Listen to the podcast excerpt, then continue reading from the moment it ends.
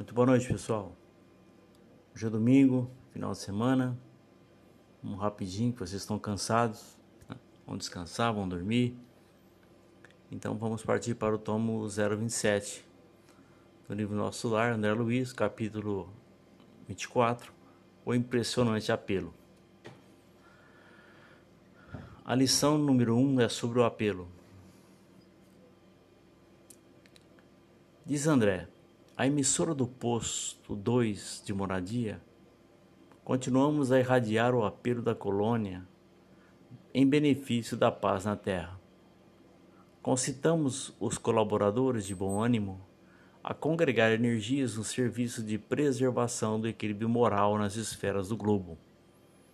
Ajudai-nos quantos puderem ceder algumas horas de cooperação nas zonas de trabalho que ligam as forças obscuras do umbral à mente humana.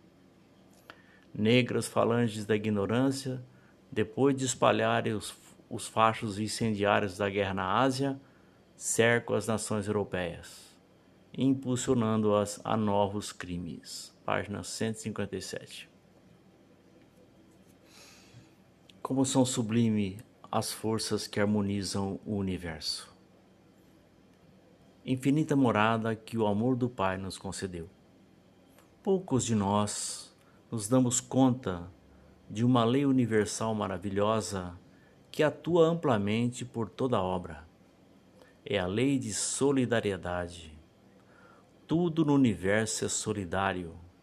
As nebulosas são solidárias, as galáxias são solidárias, os sóis e planetas, tudo é solidário. Mundos superiores são solidários aos inferiores, abrindo-lhes as portas para os espíritos vitoriosos que, por merecimento, podem bater-lhe as portas. Neste momento de transição, outros planos superiores à Terra lhes enviam energias poderosas para que ela possa cumprir com os desígnios do Criador.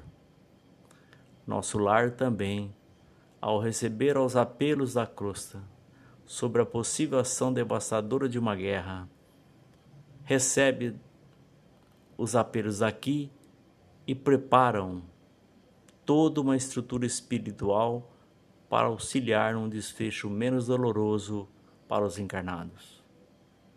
Assim como já prepara equipes de socorro em busca de auxiliarem aqueles que deixarem a crosta em decorrência da crueldade e leviandade dos homens. Na Terra, todos os elementos e vidas são solidários ao desenvolvimento do planeta. Infelizmente, o homem, o ser racional e inteligente, parece ser o único que não compreendeu esta tão gloriosa mensagem. Tudo é solidário. A lição número 2, a linguagem. Ouvira-lhe nitidamente o idioma português claro e correto. Julgava que todas as colônias espirituais se intercomunicassem pelas vibrações do pensamento. Havia ainda ali tão grande dificuldade no capítulo do intercâmbio? Identificando-me as perplexidades, Lísias esclareceu. Estamos ainda muito longe das regiões ideais da mente pura. Tal como na Terra, os que se afinam perfeitamente entre si podem permutar pensamentos, sem as barreiras idiomáticas, mas, de modo geral, não podemos prescindir da forma no lado sentido da expressão. Nosso campo de lutas é imensurável. A humanidade terrestre, constituída de milhões de seres, une-se à humanidade invisível do planeta, que integra muitos bilhões de criaturas. Não seria, portanto, possível atingir as zonas aperfeiçoadas logo após a morte do corpo físico. Os patrimônios nacionais e linguísticos remanescem ainda aqui, condicionados a fronteiras psíquicas, nos mais diversos setores de nossa atividade espiritual. Existe elevado número de espíritos libertos de todas as limitações, mas insta considerar que a regra é sofrer-se dessas restrições. Nada enganará o princípio de sequência imperante nas leis evolutivas. página 159. Bem, mais uma vez, né, pessoal? Não estamos aqui oferecendo qualquer resistência aos ensinamentos deixados pelos Espíritos no Livro dos Espíritos sobre a questão do idioma no plano espiritual. De forma alguma, são nos ensinamentos dos Espíritos que nos pautamos. Porque na pergunta 385 eles dizem: Manejareis uma língua que tereis dificuldades de falar, uma língua mais viva do que a de hoje, a do pensamento concordamos com os ensinamentos, mas entendemos que os Espíritos, assim como Jesus, falaram o que era possível na época. Não disseram e não podiam dizer tudo, porque precisaria de milhares de livros para compor a Constituição Espírita. Tão amplo é o campo onde o Espiritismo atua. Muitas informações complementares viriam depois, quando a mente humana mais amadurecida oferecesse terreno fértil às novas elucidações. Isto tudo através das obras subsidiárias. Sendo assim, concordamos com o autor que nas faixas mais próximas da Terra as condições de vida não mudam. Os espíritos encontram os mesmos terrenos de ação, religiões típicas, todo um aparato que os receba sem grandes convulsões, senão aquelas originárias das próprias impulsividades da alma.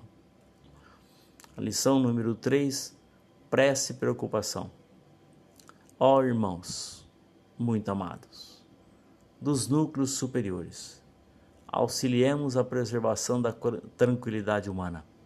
Defendamos os séculos de experiência de numerosas pátrias mães da civilização ocidental. Que o Senhor nos abençoe. Página 160. Bom, por que será que espíritos conscientes emitiriam preces que traduziam imensas preocupações para com a situação que se desenhava na Terra? Imaginamos os abalos psíquicos que devem causar a aproximação de uma guerra de graves proporções na crosta. A intensidade dos gemidos, preocupações e desespero dos encarnados quanto ao momento cruel e doloroso que se aproxima. Quantos anos de lutas e conquistas que podem ser jogados fora? E o compromisso kármico que se constrói? Serão anos e anos de inquietações e sofrimentos. Há um movimento imenso no plano espiritual no sentido de, pelo menos, se formar um colchão que diminua os impactos dolorosos.